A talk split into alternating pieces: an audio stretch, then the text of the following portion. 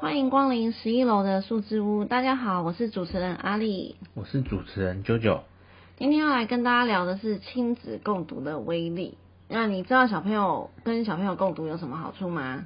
嗯嗯，提升小朋友的说话能力，这是其中一个好处啦。那其实是好处还蛮多的，不止这一个哦。说来听听吧。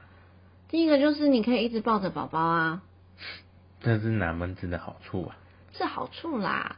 就是你知道拥抱小朋友是一个很好的感觉刺激哦，而且是触觉刺激这样。那对小朋友感觉统合很好之外，还可以给予小朋友那种安全感。那安全感对小朋友是一件很重要的事情，会跟他未来情绪稳定有关，还有他会跟家庭啊，还有跟我们之间的那种连接感也会很有关联，可能未来比较不会变成问题少年这样子。所以从刚出生的时候就可以开始尝试共读了，你知道吗？这么早就开始了？对呀，你知道啊，就是共读这件事，除了对宝宝很好之外啊，对刚出生宝宝那个妈妈只能喂奶、只能换尿布、做很多杂七杂八事情的时候，能够看看书，就算只是一本童书，也很舒压，你知道吗？这是你个人吧？对，就是我个人，怎么样？啊，虽然小珠宝啊一开始也只会让我看三分钟啊，就开始哭了吗？对啊，而且哭得很凶，这样。但基本上正经来讲啊，对小朋友也很舒压。小孩孩子哪来的压力呀？有诶，还是有。我压力好大。压力太大什么？好啦，我跟你讲，就是我有从那个教育部啊，跟那种国立那种台湾图书馆出来的出的一本叫做《阅读从零岁开始的父母手册》里面，它有一个研究，我觉得还蛮酷的。他是那个美国北卡莱纳大学教堂山分校，就是曾经在一九七二年到一九七七年之间做的一个长达四十年的跨世代研究。这个年份我们都还没有出生哦，有够久吧？嗯，对。然后他发现啊，在零到五岁前的亲子共读的小朋友啊，到中年后相对健康哦。这还蛮神奇的，就是他是说，因为快乐的亲子共读的游戏互动会让宝宝舒压，因为宝宝其实不太会自己减压，就是可能生活的一些变动啊，或者是有一些什么外界的刺激，其实都会造成他们一点点压力，这样子，呃，可能也很多压力啦。那可以有效减少压力荷尔蒙，并保护他大脑不受伤害。那因为他是说，童年的宝宝若大脑累积太多压压力毒素的话，会造成大脑回路的受损，会影响新陈代谢。这对未来来讲啊，他可能会有心血管疾病、癌症、忧郁症、失眠、骨质疏松等等哦。所以其实就详细这本书写的很细，大家可以去看看，就是零岁开始做阅读这个的父母手册这样子，我觉得是还蛮不错的一本书。嗯，听起来很厉害耶。所以小宝宝的压力到底从哪里来啊？我刚刚有讲了嘛，而且这不是今天重点啊，我们要先跳过这件事情。你这样子问，我要怎么回答你？一直问，换我问，那你自己就是做手机的人啊，你对于共读跟小宝宝用手机，现在不是大家很喜欢用手机来做那种学习嘛？很多 app 啊，像之前不是有个零孤米吗？那种就是这样手机学习，你有什么看法？使用手机会让小孩子沉迷于荧幕上五颜六色的图案，除了会让视力变得不好之外，更会让小孩失去对文字的兴趣以及想象力。虽然手机或平板对于接受讯息来说很快，但是我认为让小孩子缺少动脑的机会，并且以后上课或读书的时候容易失去专注力。所以你个人是比较不赞成用手机学习的，虽然是做手机的人。没错。那你也不会因为觉得那个就是为了让手机大卖，然后跟父母讲说要那个用手机来做学习，对不对？不可以违背良心哦。对啊，当然。对，所以就是基本上我们在小猪宝两岁以前的时候，我们是没有再让他看任何三 C 产品的。哦，那段时间真的超痛苦的。嗯。对，也都是在共读这样子。那。基本上啊，小朋友的语会要增加，就是大脑被刺激到。那可是这样的刺激，其实像你刚刚讲的，其实你看荧幕是没有用的，你要跟人有对话。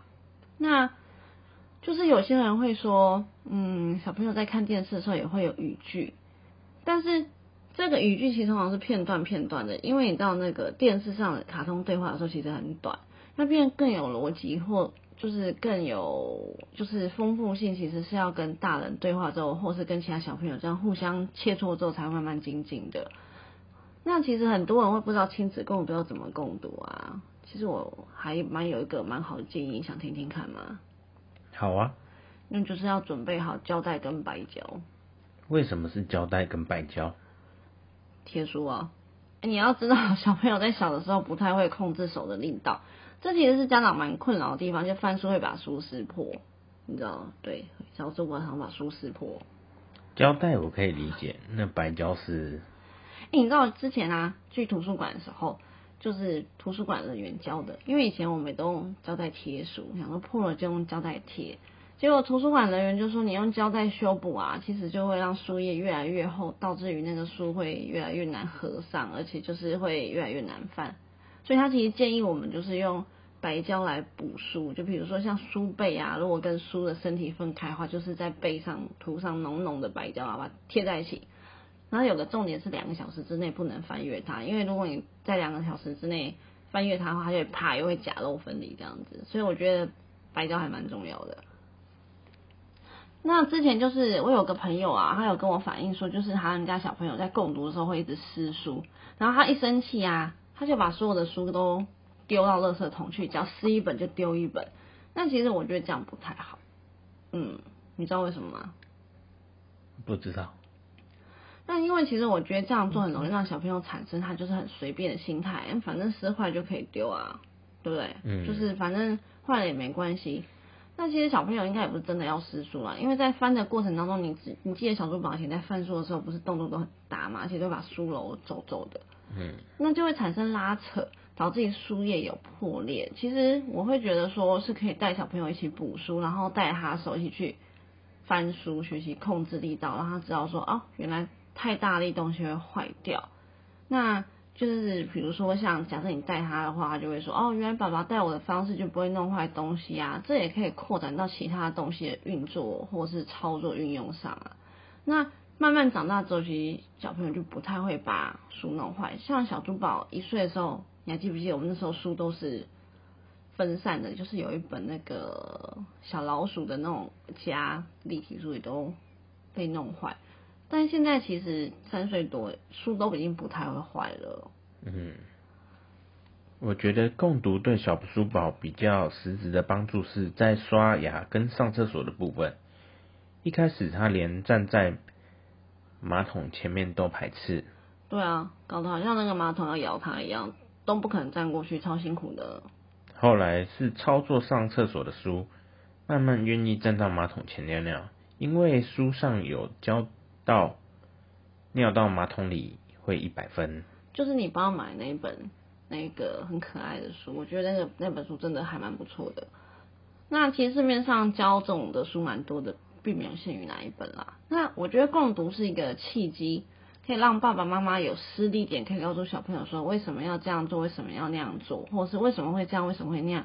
因为小朋友生活经验其实只有一点点，没有像我们那么丰富。我觉得很难用口头去解释清楚。那在共读时期会有很可爱的插图，会有很简单的来龙去脉，让小朋友了解，哎，事情为什么会这样子？哎，那有时候是因为不知道在排斥，不是真的讨厌这件事情。那我觉得在阅读这个领域当中，没有人是天生的老师，但是每位父母应该都可以成为很棒的引导者啦。你觉得嘞？没错。那就是希望大家能够一起爱上阅读。你觉得？嗯，你有爱上阅读吗？有。